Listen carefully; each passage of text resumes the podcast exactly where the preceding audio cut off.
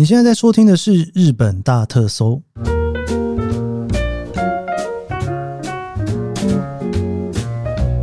欢迎收听《日本大特搜》，我是 Kiss 研究生。今天是二零二四年令和六年的二月十四号，星期三。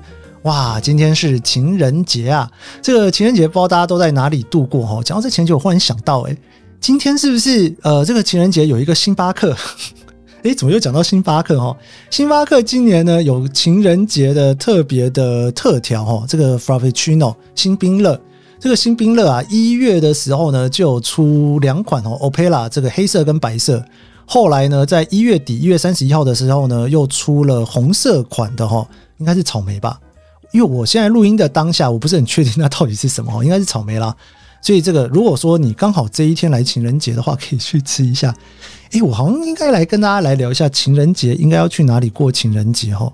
不过如果今天你如果已经来东京过情人节，我现在才跟你讲，是不是有点太晚了一点？我今年就没有聊巧克力了，因为去年我其实应该说，你如果回头翻，诶，应该在前十回、二十回左右哈，节目最一开始哈，到第一次碰到情人节的时候，我就特别聊了一下。情人节的这个白色情人节啊，还有它是怎么发生的哈？日本人为什么要送巧克力？如果你对于情人节这个送巧克力的文化很有兴趣的话哈，可以回头去听第三十五回的节目，那一集在聊日本情人节的巧克力战争哦，从本命巧克力到伊犁巧克力哦，大家应该有发现哦，就是关于这种节庆类型的题目呢，在今年哦，我就有开始觉得说，好像可以就是尽量的避开不做，最主要的原因是因为。很多去年我其实已经聊过一次了，然后所以呢，如果你想要听听看情人节的话，可以回头去翻第三十五回的节目。好的，那我们先来回复一下 Q A 吧。Spotify Q A 我也看到了第两百一十一回了哈，这个是在聊大阪的私房景点哇，那一天阿抛真的是给了非常多很厉害的景点。好，这个是两百一十一回，乐乐。我在北滨住了八年，真的非常舒服，交通也非常方便。沟康真的很好吃，，Fanbi 室内也非常推荐大家去，他们家真的什么都卖，什么都不奇怪。名牌锅碗瓢盆，神至连神坛都有卖。某一楼、三楼全部卖名牌，常会看到 Burberry、Prada 放在花车上，还以为是路边摊的错觉。但观光客要入馆，好像要营业登录证或者是另外申请的样子。绝江就是诶，就是有人说那是枯江哈，真的就是潮流人聚集地。汪总杨介就住在那边，谢谢一直提供优质节目。好的，谢谢你。大家把北冰称赞成这样，害我觉得下次去大阪应该要把北冰好好走过一次哈。好的，再来是周末不聊日本了，我们分享在旅行中常听的那些歌跟 podcast 哦。这个是哈亚西，对我而言最能代表东京的主题曲就是《Love Story》哇，投资 Jenny 哦，这个是那个小田和正的歌哦。今年十二月份预计再访东京，要像研究生一样，一边听着这些歌曲，一边漫步东京的大街小巷。谢谢研究生的分享。好的，谢谢你。诶，不知道你十二月东京的这一趟旅行怎么样呢？有听着歌单有不同感受吗？好，再来这个是 Veronica，诶，是这样念吗？Veronica，这集真的好热血青春，谢谢。好，再来是我们又是阿抛哈，两百一十四回哦，在聊东京大阪的生活体验大不同。这个麦克林非常喜欢这一集的内容，小花也好喜欢阿抛讲话有趣，介绍的店日本一定要回去试试。对，好像应该要来请阿抛跟我们来聊聊天的时候了哦。我这个应该可能在三月的节目吧哦，应该会找阿抛来哦。好，再来这一个是周末不聊日本的二访首尔那一集哦。星巴克那一段应该是所谓日本人的款待吧？或许因为这样，才会有那么多人喜欢去日本观光。其实我自己哦，后来听了很多人跟我在聊哦，就有些人会觉得说，那个星巴克的事情啊，应该各个地方的星巴克都会发生。不过我自己回想起来，那一天最让我感到蛮感动的地方，应该是因为那一个旁边有一个人啊，完全就是很会读空气哦。因为呢，他其实可以中途插入进来，然后就直接说一些话。因为他看起来应该是主管哦，但是他没有做这件事情。他应该是有观察到说，他如果插入进来，忽然说这句话的话，可能会有点小尴尬哦。因为呢，他底下的人，应该说其他的柜台的人呢，已经先拒绝我了。他如果跑下来说哦，没有没有没有关系，好像也是一件蛮尴尬的事哦。这个是我觉得一个非常会读空气，而且很爱读空气的日本。你有的时候观察他们读空气，你会感受到一些不太一样的东西哦。然后在另外一个，呃，陈怡忍他听完星巴克的那一段也觉得非常感动。好的，我真的没有拿星巴克的叶配，但我自己是真的蛮喜欢星巴克的。我相信大家听我的节目应该也感受得出来吧？哈，好，再来是第两百一十五回哦，我们聊到最强歌手 Top Ten 哦，这个是跟大头一起来聊的一集哦。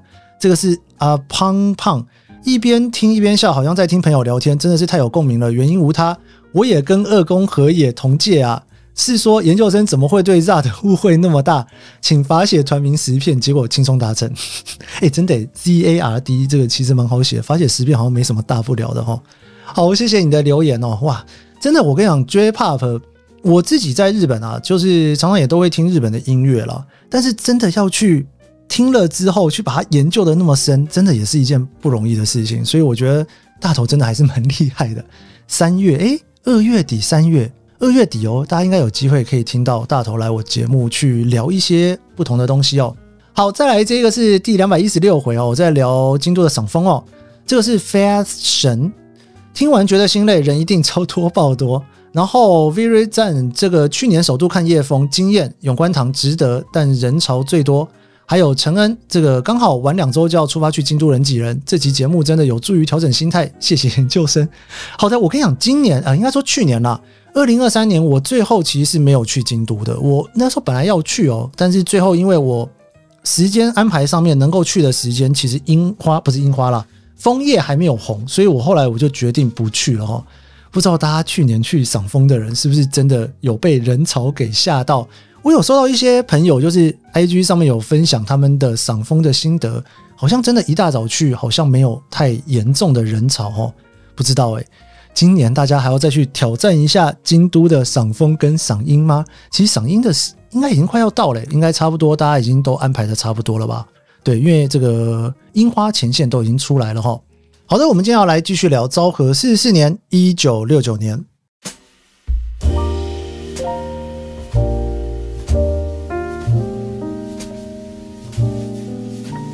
Let's dream alone.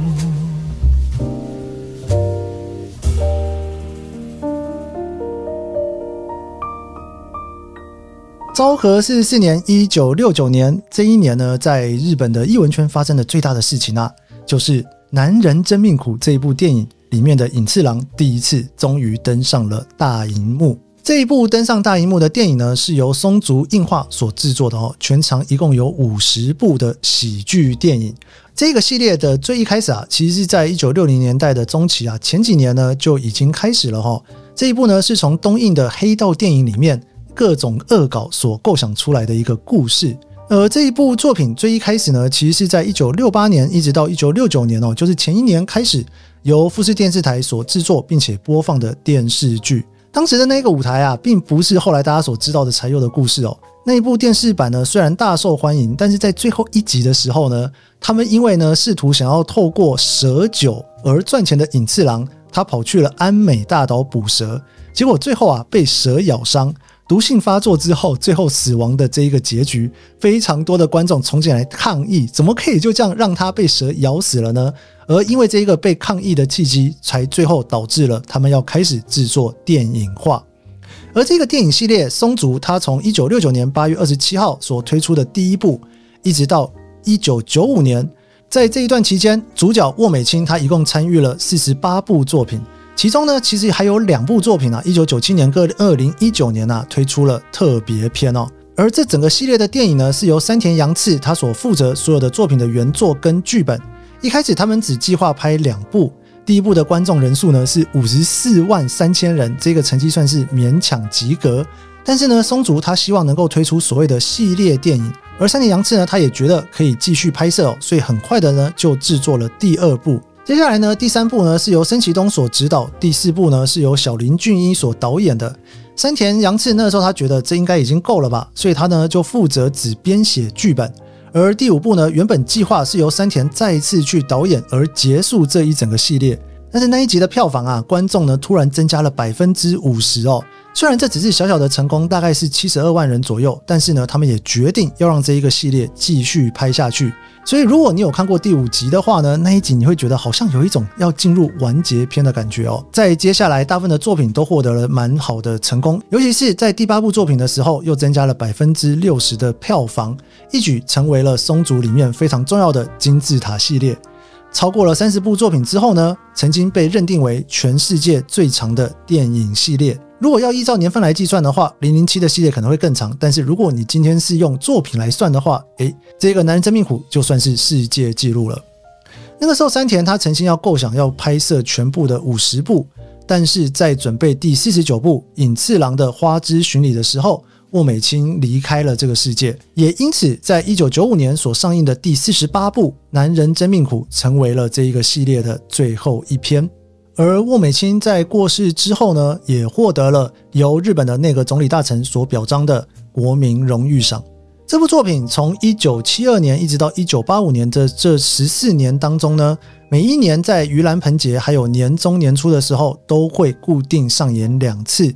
这也成为许多人在放假的时候会去看的电影，这也成为了许多日本人的传统，在休假的时候会去看的电影。虽然说一般的新年电影都会在十二月的第三周开始上映，但是这一个系列呢，总是在年底的前夕才上映哦，所以里面会加入了非常多初冬的风景。而最后，在一九八一年到一九八五年的这五年当中，不管是星期几，都固定在十二月二十八号上映。而在之后呢，开始有所提前哦，改成在圣诞节之前上映。而这一个每年到了冬天就会上映的这一部电影啊，《隐太郎》也成为了冬季的风物诗。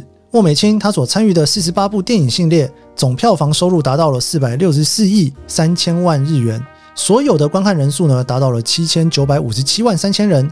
而这一部从一开始电视剧，后来又改拍成五十部电影的系列啊，应该是日本人当中没有人不知道的故事吧。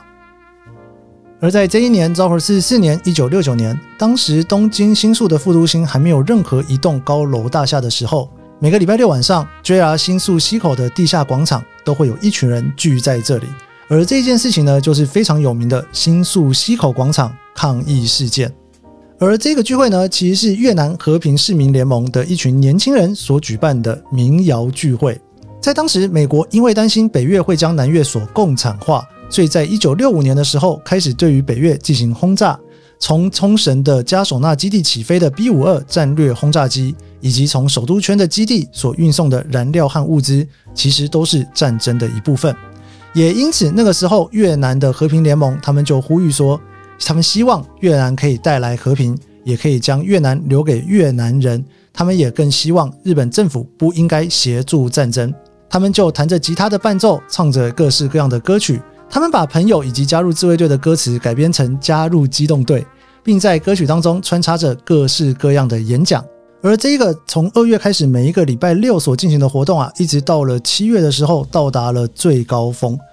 在一九六九年的七月十八号，新宿车站西口地下的广场忽然间变成了通道。那一天有五千多名年轻人聚集在这广场当中，政府忽然集体的将西口地下广场的标志移除。